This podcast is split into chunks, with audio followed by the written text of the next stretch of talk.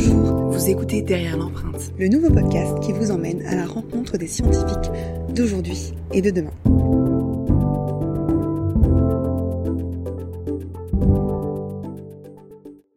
Vous êtes avec Yousra et aujourd'hui je me trouve dans les jardins du musée du Quai Branly, en plein cœur du 7e arrondissement de Paris. Musée dédié aux civilisations d'Asie, d'Afrique, d'Océanie, d'Amérique. C'est dans ce décor somptueux et moderne, imaginé par Jean Nouvel, que nous allons à la rencontre de Philippe Charlier, directeur du département de la recherche et de l'enseignement du musée. Il est médecin légiste, archéologue, anthropologue, et j'en passe. En tout cas, c'est un homme aux multiples facettes qui nous fait le plaisir de nous recevoir pour ce premier épisode. Allez, suivez-moi.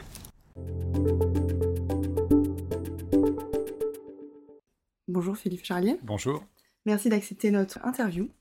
Alors, vous êtes médecin légiste, archéologue, anthropologue, paléopathologue. Vous allez nous expliquer ce que c'est. Euh, mais avant tout, je vous laisse vous présenter en quelques mots. En répondant à cette question, quel est votre job? Mon job, c'est de faire parler les morts, tout simplement. Donc, tous les termes en og que vous avez utilisés, euh, même paléopathologue, on ne dit pas ça, on dit paléopathologiste. Euh, tous ces termes en log, en fait, c'est ce qui fait les différentes facettes de, ma spécialité. à l'origine, je suis un médecin légiste et un anapathe qui a voulu en savoir un tout petit peu plus sur ses patients. Et euh, c'est pour ça que je suis ensuite rentré autour de l'éthique médicale à Paris 5. Ensuite, j'ai voulu faire de l'archéologie, de l'anthropologie, autant physique que l'anthropologie sociale, parce que pour percevoir et cerner la personne humaine, vivante, s'occupant des malades et des défunts, et une fois qu'elle est de l'autre côté, le véritable mort, eh ben on est obligé d'avoir un regard euh, pluriel. Donc oui, pour répondre à votre question, mon job, c'est faire parler les morts, mais quand même de façon assez pragmatique. Alors, on va commencer, on va reprendre tout depuis le début. Dans votre enfance, euh, est-ce que vous vous souvenez de la première fois où vous avez cet intérêt pour les sciences, pour la médecine légale, pour l'archéologie? Je me souviens d'un voyage à Pompéi ou à Herculanum où oui, les, les squelettes m'ont vraiment beaucoup intéressé, pour pas dire attiré pas du tout de la nécrophilie, mais l'idée de se dire que, euh, au-delà d'un squelette, c'était vraiment un être humain. Et euh, tout ce, double de plâtre qui a été euh, coulé à la surface des squelettes montrait bien justement toute la pertinence de ce travail et de cette utilité de, de, faire parler les morts. C'est que les squelettes sont le reflet d'une existence passée. Et, du coup, eh bien, travailler dessus, travailler sur les momies, travailler sur les reliques, travailler sur tous ces petits bouts d'humains éparpillés depuis le passé, eh bien, permet de recomposer ce, passé. Et je pense que ce, ce voyage à Pompéi et Herculanum a été vraiment déterminant. Et vous aviez quel âge à ce moment-là? J'avais 6 ou 7 ans. Donc à 6 ou 7 ans, vous vous êtes dit, euh, c'est la direction que je veux prendre. Vous avez une idée un peu floue à l'époque, vous étiez déjà un petit peu... Euh, c'est vraiment la direction que je veux prendre. Et j'hésite à cette époque-là déjà entre médecine ou, archéologie. Je viens d'un milieu médical. Mais l'archéologie, euh, je comprenais bien que c'était cette science-là qui, qui m'était le, le, plus utile. Et la médecine était un moyen de, de, parvenir par les examens complémentaires à la, la manifestation de ce, de ce savoir perdu.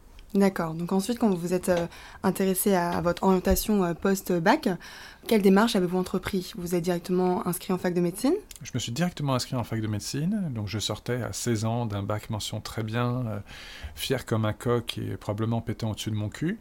Et, et, ensuite, je me suis rétamé en première année de médecine. Ça m'a fait beaucoup de bien, mais vraiment rétamé, mais bien. Quoi. Vous n'êtes pas le seul. Et, euh, et finalement, je me suis dit, bon, alors d'abord, tu vas te calmer et ton ego, tu vas le mettre euh, au fin fond de toi. Et la deuxième chose, c'est, euh, je me suis dit, médecine, c'est bien, c'est génial. Ça ouvre énormément de portes, probablement, mais il faut faire un truc à côté. Et donc, pendant que je faisais ma deuxième année de médecine, je suivais les cours à l'Institut d'art et d'archéologie, rue Michelet, à côté de l'Observatoire et de la fac de pharma. Et donc, je, suivais les cours, notamment d'archéologie grecque, le séminaire du jeudi après-midi. Et c'est là où j'ai commencé à me former en archéologie. Euh, théorique. D'accord. Et j'adorais ça, j'adorais ça. Et ensuite, en parallèle de mes études de médecine, j'ai fait de l'archéologie pratique, des chantiers de fouilles archéologiques en Crète, en, Italie, et puis un peu partout euh, également en France ou en Europe. D'accord. Donc concrètement, c'était à côté des études médicales, mais ça vous a pas euh, ralenti C'était sur ah votre temps libre que vous partiez en, expédition? Euh, je, séchais littéralement mes cours en amphithéâtre euh, à Paris 7, à Denis Diderot, et, j'allais évidemment suivre les cours, cette fois-ci d'archéologie. oui, mais bon, malgré tout, le soir, je travaillais mes cours ou en bibliothèque. Et... Voilà. C'est pas forcément un conseil que je donnerais, de sécher les cours, mais par contre, faire quelque chose en plus de médecine, ça c'est un conseil que je donne très volontiers. Par la suite, vous avez continué jusqu'à être diplômé. Oui. Et là, vous avez été aussi diplômé en archéologie Oui, j'ai passé donc ma thèse de médecine qui était sur les monstres humains dans l'Antiquité gréco-romaine, donc c'était une thèse d'histoire de médecine en pratique, mais avec pas mal de tératologie dessus. J'ai passé un DES euh, d'anapath euh, autour d'un syndrome qu'on appelle le VACTERL, qui est un syndrome polymalformatif qui euh, ressemble beaucoup à la sirénomélie, les petites sirènes, mais je voulais pas faire le même diplôme pour ma thèse de médecine et pour mon, diplôme de DES. Je voulais pas que ce soit la même chose, c'est trop simple, c'est trop facile. Et ensuite j'ai fait un DESC de médecine légale et là, c'était un sujet sur une entité que j'avais décrite qui s'appelle le fluide de putréfaction solidifié. Un truc génial. Euh, et ensuite, euh, quelques années plus tard, en effet, j'ai passé une thèse euh, d'archéo-anthropologie à l'école pratique des hautes études, qui était le fruit d'un travail de plusieurs années sur deux collections de squelettes, fouilles desquelles j'avais participé, des squelettes étrusques dans le nord de l'Italie, loin de Bologne, dans les Apennins, les nécropoles de Monte Bibele et Monte Ranzo Euh, et, j'avais travaillé sur euh, à peu près 300 squelettes et on comparait euh, les stigmates de maladie, l'anthropologie physique et un petit peu déjà l'anthropologie sociale sur des marqueurs d'activité, des marqueurs territoriaux, d'appartenance à des clans et aussi d'attribution sexuelle. D'accord. Donc pour expliquer à notre public qui ne connaît pas les études médicales, donc DES et diplôme d'études spécialisées qui correspondent du coup au diplôme obtenu lorsqu'on se spécialise en médecine, comme vous êtes spécialisé en médecine légale.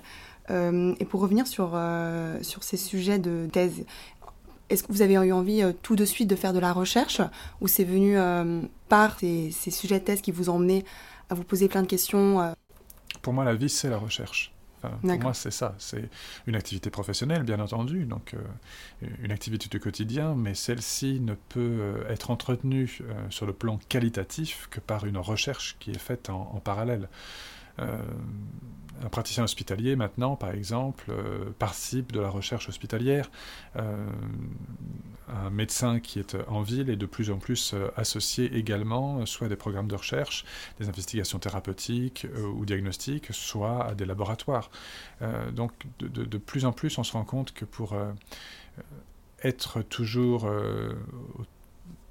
bon endroit de la vague, être toujours un bon praticien, un bon médecin, eh bien, il faut faire de la recherche. Moi, je ne suis pas un bon médecin clinicien. Je l'ai été. Euh, ça, on, perd vite. Au bout de trois ans d'inactivité, ça fait maintenant, euh, on est en 2022, j'ai été nommé au musée du Quai Branly Jacques Chirac en 2018. Juste avant, j'étais médecin de prison. Je pense que j'étais un bon médecin de prison, bon médecin clinicien, mais euh, ça fait donc maintenant quasiment cinq ans que j'ai quitté ce métier. J'aurais énormément à réapprendre avant de, avant de réenfiler ma, ma blouse blanche. Il faut sans arrêt euh, s'entretenir, sinon euh, la médecine nous dépasse, elle, avance trop vite. C'est ton exercice au, quotidien en fait, d'être médecin. Et donc euh, là, on va passer à la partie vie ma vie scientifique. Concrètement, votre métier tous les jours, il consiste en quoi? On a cité beaucoup de facettes de vos activités.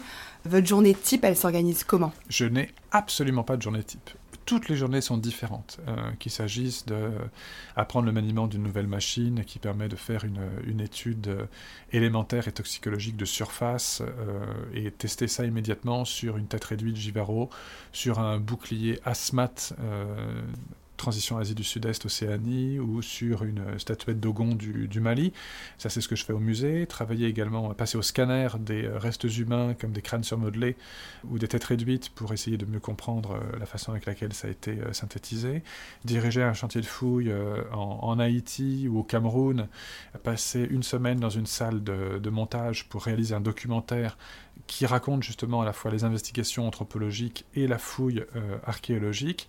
Oui, c'est vrai qu'on peut se demander où est le médecin dans tout ça. Ben, le médecin, euh, c'est parce que ça tourne autour toujours de restes humains, ou qu'on utilise les outils biomédicaux pour faire de la recherche et puis un travail d'écriture, euh, courir 10 km euh, pour s'aérer un peu l'esprit, et puis ensuite euh, retourner au boulot, finir un article, enseigner, accueillir les internes, parce qu'on a ici un interne de santé publique au musée du Quai Branly Jacques Chirac, accueillir des boursiers ou des post-doctorants, faire venir des chercheurs, écrire encore, voilà, c'est c'est multiple, et aucune journée ne se ressemble. D'accord. Et quand vous étiez, par exemple, médecin légiste, votre travail donc euh, je sais que c'est un domaine qui fascine beaucoup. On a beaucoup de séries, de films qui reprennent un peu la médecine légale et le travail de, deux autopsies. Est-ce que finalement ce que vous faisiez, ça correspondait un peu à ce qu'on voyait à la télé? Pas du tout. Euh, ce qu'on voit à la télé, c'est plus la, la, police technique et scientifique ou euh, l'identité judiciaire, ou alors quand on voit des séries comme Balthazar par exemple ou autre, enfin, ça correspond pas tout à fait à la réalité. C'est pas mal, c'est sympa, c'est distrayant, pas de souci. Thomas Sisley joue super bien, c'est un beau gosse, ce que ne sont pas généralement les médecins légistes. Euh, vous voyez, même sa blouse, elle est bien coupée, mais c'est du Hugo Boss, quoi, en, blouse blanche, c'est pas nos blouses à nous. Euh, la salle d'autopsie est trop bien briquée, il se déplace beaucoup trop pour un médecin légiste. On est quand même plus souvent dans notre salle euh, au moins un, au moins deux, euh, qui, qui est glacée, qui pue, qui est mal entretenue parce que les crédits hospitaliers pour la médecine légale sont une portion congrue. Bref, ça correspond pas tout à fait à la réalité. Mais par contre, les journées sont un peu plus stéréotypées. On arrive le matin, on regarde sur le tableau combien on a d'autopsies. Euh, certains de mes collègues se réjouissaient d'avoir des autopsies de bébés ou d'enfants à faire, ce qui, moi, n'a jamais été mon cas. Je n'étais jamais content, en fait, de faire une autopsie. Parce que pour moi, de façon sous-jacente, c'est qu'il s'était passé un drame euh, et parfois même un crime. Et donc euh, je, faisais ce travail, j'aimais faire ce travail parce qu'il y avait une véritable utilité soit pour la société, soit pour la famille, euh, pour qu'ils sachent exactement de quoi est mort leur, leur conjoint, leur ami, leur proche, ou leur père ou leur frère. Euh, et, ça aide à faire le deuil de, savoir. Mais bon, j'avais pas cette réjouissance. Et puis ensuite, ben, on descend, on enquille une autopsie le matin, peut-être une deuxième autopsie l'après-midi, on fait la microscopie qui suit, on dicte son rapport, on va déposer en cours d'assises, on fait un peu de cours auprès des, internes, on avance un peu les publications aussi, et puis on rentre chez soi, la première chose qu'on fait, c'est prendre une douche parce qu'on pue la mort. D'accord, ça mérite d'être clair. Euh, et euh, pour revenir sur le, le, travail de médecin légiste, qui est quand même un travail qui est prenant émotionnellement, euh, j'imagine, pour toutes les raisons que vous venez de citer. Est-ce qu'au fur et à mesure de l'expérience, on s'endurcit? Le rapport au corps est plus facile? Ça, ça dépend vraiment du, médecin légiste. Je pense qu'une chose essentielle dans ce métier de médecine légale, c'est, euh, c'est un métier qui est extrêmement honorable. Euh, non pas pour le médecin qui le pratique, mais c'est un, pas un corps qu'on a devant nous, c'est un patient à part entière, et on doit le traiter avec un respect total, comme un patient intubé, sédaté, ventilé en réanimation, qui ne s'exprime pas plus qu'un patient mort, et je dis bien patient mort, parce que pour moi c'est vraiment une, un fil continu, une longue chaîne des vivants et des morts. Euh, on a vraiment, on est ceux, on est les derniers médecins qui rendent euh, hommage, euh, témoignage et respect à ces patients dont plus personne ne s'occupe particulièrement. Et donc, à ce titre-là, c'est un métier qui est extrêmement important. On est le garant de l'intégrité physique. Évidemment, il y a une autopsie, il y a une ouverture, mais on doit rendre un corps le plus beau possible à la famille. Et je peux vous dire de façon totalement objective que assez souvent, les corps étaient plus beaux, au sens esthétique, après l'autopsie qu'avant. Et ça, pour moi, c'est une, c'est une réussite. C'est-à-dire qu'on ne, on ne rajoute pas un drame supplémentaire à la famille qui a déjà perdu quelqu'un. Donc en donnant en fait du sens à votre métier et en, en, prenant ça comme une mission assez importante, euh, comme vous venez de le dire, ça permet de passer au-delà du fait de faire une autopsie sur des morts qui peuvent être parfois euh, brutales, euh, traumatiques. Mais je pense que c'est un métier qui est quand même moins dangereux, si on veut, enfin, moins, moins dur sur le plan professionnel qu'un un cancérologue qui annonce une mauvaise nouvelle ou un médecin, un médecin généraliste qui, qui va dire bah, écoutez, prenez vos dispositions, madame, dans trois mois vous êtes morte quoi. Donc non non là ou un gynéco qui fait un accouchement et l'enfant ne, ne respire pas. Et euh, donc nous, en fait, on arrive une fois que le drame est, survenu. Donc honnêtement, c'est facile sur ce plan-là. On n'a pas d'annonce de mauvais diagnostic. Euh, et puis parfois, vous savez, le médecin légiste, il sauve des vies. Il sauve des vies. Alors pas simplement quand on demande à un médecin dans un avion et qu'il n'y a que le médecin légiste qui est là et qu'on dit d'abord qu'on est médecin, et une fois qu'on a fait les soins, on vous dit c'est quoi votre spécialité? Bah, Médecin légiste. Ah, bah, si j'avais su. Euh, donc, c'est pas dans ce cas-là, mais en fait, quand à l'autopsie, on met en évidence des maladies, des maladies familiales euh, qui ont donc un pouvoir de transmission euh, aux, enfants ou qui sont peut-être déjà présentes chez les frères et sœurs, voire même chez les parents, et eh bien, dans ce cas-là, on a moyen de, oui, prévenir des décès, notamment euh, de pathologies cardiovasculaires et parfois autres, rénales ou que sais-je encore. Et dans ce cas-là, oui, on, sauve des vies. Donc c'est vraiment important. Enfin, un, pour moi, c'est un métier qui est, euh, qui est vraiment un beau métier. Mais par contre, il ne faut pas tomber du côté obscur de la force. Il ne faut pas se, C'est-à-dire? faut pas se réjouir de la mort, d'abord. Il ne faut pas être heureux de, de disséquer les cadavres. Ça ne doit pas être une joie. Ça doit être un métier, un engagement respectable, mais on ne doit pas trépigner en se disant ouais ouais ouais aujourd'hui j'ai un bébé. Non, ça c'est ça pour moi c'est vraiment pathologique. C'est un peu les dérives de, de ce métier ou des de métiers, euh, la responsabilité finalement. Oui, c'est voilà, c'est pas beau. Ça n'est pas beau, ça n'est pas équilibré, et justement, ça n'est pas le garant d'un d'un métier bien fait pour, ces, pour ce cas-là. C'est très intéressant parce que dans vos travaux, vous parlez beaucoup d'éthique, notamment euh, quand euh, dans votre livre euh, Autopsie des morts célèbres, Mhm. vous parlez par exemple de la question du secret médical quand finalement on revient sur des dépouilles, qu'on en fait des examens bah, médicaux, quand on passe Mhm. au scanner, quand on refait des analyses toxicologiques. Et vous parlez aussi de tout l'aspect éthique. Est-ce qu'on rend des collections, notamment ici on est au musée du, du Quai Branly qui accueille des collections qui viennent un peu de, du monde entier, euh, le devoir de rendre certaines euh, dépouilles à leur pays d'origine. Il y a peut-être plein de questions finalement éthiques qui encadrent votre travail et comment vous les traitez aujourd'hui.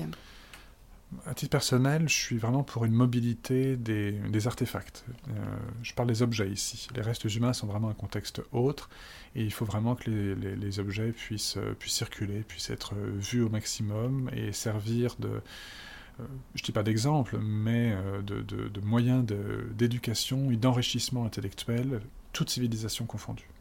Si les objets ont été préservés sur une longue période de, temps, c'est pour cette utilité en plus d'être un simple processus de conservation euh, muséale. Maintenant, pour les restes humains, il y a une poétique euh, française et même européenne qui est celle de restituer les restes humains identifiables, ceux pour lesquels l'identité précise peut être euh, mise en évidence, notamment à l'issue d'un processus anthropologique ou médico-légal ou archéologique. Donc là, on voit tout l'intérêt de cette science pour, euh, pour le faire. Moi, j'avais participé à la- l'analyse des têtes maoris avant qu'elles ne soient restituées à la, à la Nouvelle-Zélande. Mhm. Là, on n'avait pas une, une identification précise individuelle, mais on a pu approcher au moins les clans auxquels elles appartenaient. Donc ça, c'était un processus assez intéressant. On a euh, la Vénus autantote qui- également, on a Ataï qui ont été euh, restitués à deux communautés complètement différentes, bien entendu. Et à chaque fois, il s'agit vraiment d'une démarche, en, effet, qui est euh, éthique. Ces restes-là n'ont pas été acquis dans des conditions honorables, n'ont pas été utilisés non plus dans des conditions totalement honorables, dans le respect à la fois euh, des coutumes d'origine, mais aussi de l'intégrité physique, morale de, de l'individu. On ne peut pas réparer les erreurs du passé. Le passé, c'est le passé, il ne se rattrape pas. Mais on peut décider de ne pas continuer à faire des erreurs. D'accord. Et pour revenir sur vos, sur vos méthodes, on a dit l'apport de la médecine a permis notamment de réaliser des scanners, de passer des radios, de- d'analyser le tartre dentaire pour Mhm. euh, avoir des informations euh, plus poussées sur l'alimentation, sur les causes de mort, notamment des morts célèbres comme vous les appelez. On, on peut penser à Lucie, euh, on peut penser à Agnès Sorel, on peut penser à plein de, de personnages historiques. Pourquoi s'être intéressé finalement aux morts célèbres? Est-ce qu'il y avait une nécessité, une demande d'éclaircir leur cause de décès? Alors, ce qui m'intéressait, c'était de savoir si l'histoire disait la vérité. Et notamment si euh, les traditions, si les portraits, si les chroniques historiques nous racontaient vraiment ce qui s'était passé, notamment dans les processus d'agonie, de mort, et même les vicissitudes post-mortem des, des cadavres. Et donc, le meilleur moyen, c'est de travailler sur des dépouilles historiques, c'est-à-dire confronter les sources, les archives, les chroniques, les portraits, et la réalité biologique de ce qu'on a dans les mains, qui là ne ment pas. Surtout que dans toutes les chroniques, euh, les archives, etc., il y a des faux, il y a des réécritures, il y a un, roman national qui se met en place au fur et à mesure, euh, que ce soit au XVIIe, XVIIIe siècle, que ce soit au XIXe, que ce soit au XXe siècle, et même encore maintenant dans certains courants politiques français. Donc il est toujours intéressant de retourner aux sources et de faire un travail médical, j'entends par là objectif, sans opposer hein, les sciences fondamentales et les sciences humaines. C'est pas l'une qui est plus sérieuse que l'autre, c'est l'une avec l'autre arrive à une objectivité. Et donc c'est comme ça que j'en suis euh, venu à travailler d'abord sur Agnès Sorel, ensuite sur euh, je sais pas, Diane de Poitiers, Henri IV, euh, Richard Cœur de Lion, euh, Louis XIII, Louis XIV, Louis XI, euh, Robespierre, Marat, Mirabeau, j'en passe et des meilleurs. Et le but à chaque fois était vraiment de confronter tantôt un masque mortuaire, tantôt une main, tantôt une tête momifiée, tantôt un cœur, tantôt des viscères, tantôt un corps complet, tantôt des éléments de squelette, avec ce qu'on savait du corps de ces individus, de leur cause de mort, de leur funérailles, de leur embaumement, de leur autopsie, euh, de leur portrait, de leur dernière maladie. voilà, c'est vraiment un, c'est un travail de longue haleine qui euh, généralement occupe une trentaine de collaborateurs. Euh, une équipe que j'ai la chance de diriger euh, au laboratoire anthropologie, archéologie, biologie à l'université de Paris-Saclay UVSQ. Et à chaque fois, ce sont des travaux qui font minimum six mois et parfois qui durent encore. Et là, ça fait. Il y a certains dossiers sur lesquels on travaille depuis cinq ans. Puis il y a certains dossiers où vous avez changé un peu la version historique qui était narrée. Oui. Et qu'est-ce qu'on en tire de cette sensation d'avoir participé à, à faire euh, progresser l'histoire ou à enfin permettre la vérité de, de C'est un, un, sentiment qui est partagé par tous les historiens, tous les archéologues, euh, tous les philologues. Enfin voilà, on, on passe notre temps non pas à changer l'histoire, mais à clarifier l'histoire et corriger tantôt de minimes erreurs, tantôt de grosses erreurs au fur et à mesure des découvertes, au fur et à mesure des investigations. Et euh, l'histoire est protéiforme au sens même euh, évolutif. Elle, chaque jour, en fait, l'histoire change un tout petit peu au gré des ouvertures des archives, au gré d'une découverte particulière, au gré d'une, porte qui s'ouvre euh, dans un château et qui livre une bibliothèque entière, ou d'un portrait qui, sous une, d'importants repins, montre le véritable visage qui était caché auparavant. Donc, mon métier se noie dans plein d'autres métiers qui n'ont qu'un seul but, c'est ce qu'on appelle la manifestation de la vérité. D'accord. Une question que j'aime bien poser à mes, invités. Est-ce qu'il y a une anecdote scientifique euh, que vous aimeriez partager au grand public, quelque chose qui vous fait vibrer, qui vous fait dire euh, la science c'est vraiment cool quoi? Je me souviens quand je dirigeais une fouille archéologique à Delos, euh, on est sur une île en face de Mykonos, dans la mer Égée, et je fouillais avec un collègue, Yvan Lemoine, un archéologue, les latrines de l'habitation 2E e. J, dans le quartier du théâtre. Elle est d'époque romaine, deuxième siècle après Jésus-Christ à peu près. Et moi, j'aime beaucoup fouiller les latrines. On apprend plein, plein de choses. Les, latrines, c'est euh, évidemment les excréments, donc ça ouvre la porte vers le microbiome euh, fécal, donc intestinal, mais également on retrouve euh, tous les petits objets du quotidien qui sont jetés, qui tombent des poches, en l'occurrence des toges, dans ce contexte-là. Donc ça peut être des clés, ça peut être des sesterces. C'est l'endroit aussi où on jette les, les nouveau-nés, ou les embryons, ou les, fausses couches, donc quelques ossements d'embryons de, de fœtaux ou de périnataux qui sont mis en évidence. Il y a quelques ossements de rats aussi parce qu'il se promène là, et puis bah, des fois il meurt étouffé euh, quand quelqu'un vient faire une diarrhée dessus, ou que sais-je encore. Je vous passe les détails. Et moi, ce qui m'a beaucoup intéressé, et c'est vraiment pour moi une grande découverte, c'est que dans cet ensemble-là, complètement hétéroclite, on a trouvé deux choses différentes qui m'ont vraiment enthousiasmé. Et euh, la première, ce sont des petits tessons de poterie retaillés. Donc, c'est des petits tessons qui font 2-3 cm de diamètre à peu près, retaillés un peu en rond, et qu'on appelle des pessoyes. Et en fait, ce sont des, c'est du papier toilette, littéralement. Ce sont des gens, oui, de poterie. en tesson de poterie, oui. C'était, euh, ça servait à se gratter euh, les fesses et à retirer les excréments quand ils étaient un peu trop adhérents. D'accord. Et euh, parce que le papier toilette n'existait pas. On est au deuxième siècle.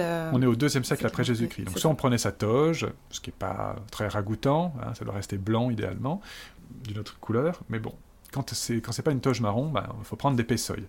Ça c'était assez intéressant et on s'est rendu compte que certains même étaient, avaient pu être inscrits et donc, euh, c'était une façon aussi de, euh, de, se moquer des gens. Par exemple, euh, maintenant imaginez, vous supportez le PSG, vous détestez l'OM, vous allez marquer le nom de joueur de l'OM sur les tessons de poterie. À cette époque-là, c'est pas le foot, bien évidemment, ça peut être des gladiateurs, ça peut être des courses de chars, ça peut être aussi des hommes politiques, et c'est une façon de les, de honnir, de se moquer d'eux, et de, puisque vous, vous les recouvrez littéralement d'excréments exactement à l'orifice euh, en question. Et la deuxième chose qui m'a enthousiasmé, rassurez-vous, je suis pas pipi caca, mais on rentre vraiment là dans la vie quotidienne des gens et dans des questions que spontanément on se pose pas quand on va dans un musée archéologique, euh, c'est qu'on a travaillé sur des paléo-balais à chiottes. Le balai à chiottes, littéralement, c'est ce avec quoi on essuie les toilettes maintenant. Sauf qu'à l'époque, on appelait ça un c'est un morceau de bois avec au bout une éponge qui est plongée dans un baquet, donc euh, un seau avec de, l'eau de mer en l'occurrence, on est sur, vraiment sur une île, et on essuie ses fesses. Donc on choisit, soit on utilise un pessoy, les petits céramiques, soit on utilise le paléo balai à le tersorium.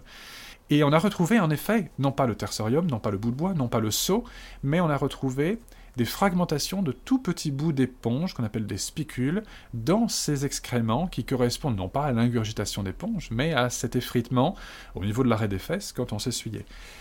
Bon, ok, je suis d'accord, c'est un peu, euh, c'est un peu scabreux, mmh. mais c'est pas ça qui m'intéresse, évidemment. Moi, j'ai pas du tout l'esprit salle de garde. Ce qui m'intéresse beaucoup plus, c'est qu'on rentre dans la vie quotidienne, dans la vie privée, et en l'occurrence un tout petit peu intime de ces gens-là, mais de bon goût, évidemment.